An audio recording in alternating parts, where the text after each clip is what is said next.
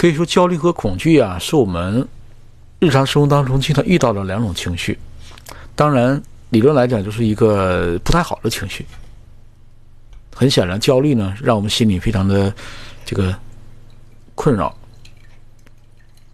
更大的困扰呢，就是来自于恐惧。恐惧可以说是所有我们呃情绪当中最消极的。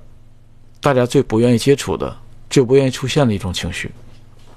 那么，在武汉疫情越来越危急，可以说每天我们都背负着重大心理压力的这样一个背景之下，无论是焦虑还是恐惧，都会影响到我们的生活。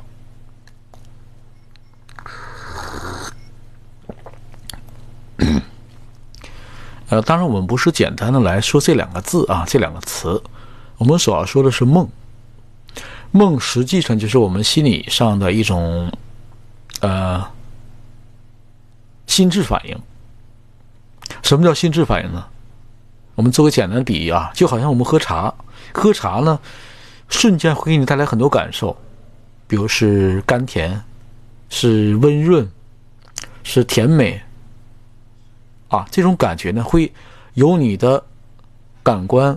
从你的舌尖，通过你的呃整体的这种嗅觉、触觉、味觉，抵达到你的大脑，在你的意识当中就会形成一个概念：嗯，喝茶是很美好的，是很幸福的。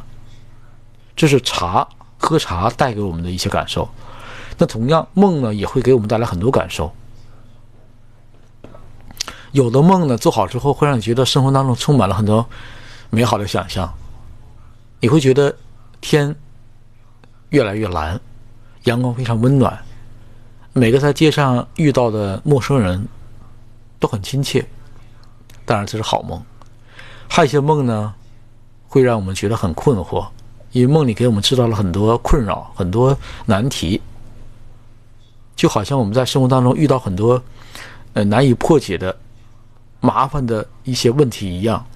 会困扰着你，那正因为你大脑会陷样陷入这样一种这个困扰当中呢，哎，你的生活就会受影响，你的工作效率也会受到干扰，你与人交往过程当中情绪会消沉，那么你在生活当中也会不断的服侍那些负面的情绪。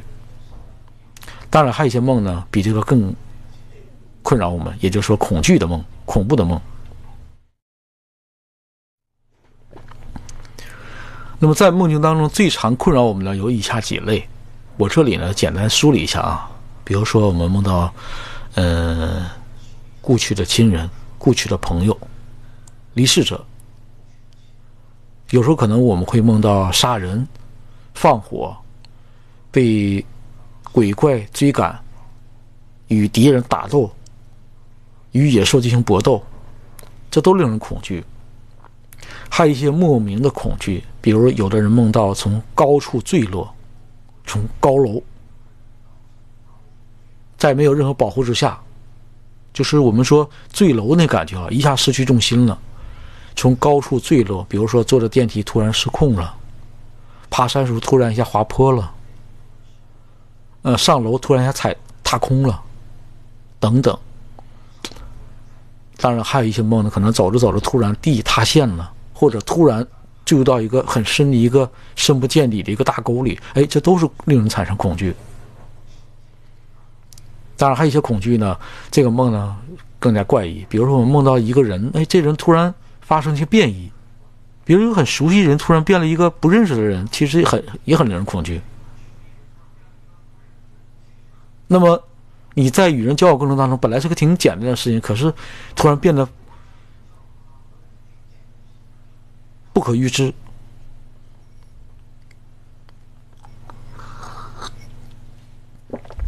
所以我们说呀，梦就是通过你的潜意识的这种反应，把各种你现实当中的精神层面的，包括你身体的情感的各方面的，嗯，所面临的各种情况，很委婉的、很扭曲的传达给你，需要你。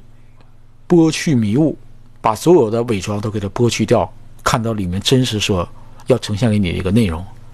哎，换个角度，我们通过梦呢是可以对自我内心有一个清晰的判断。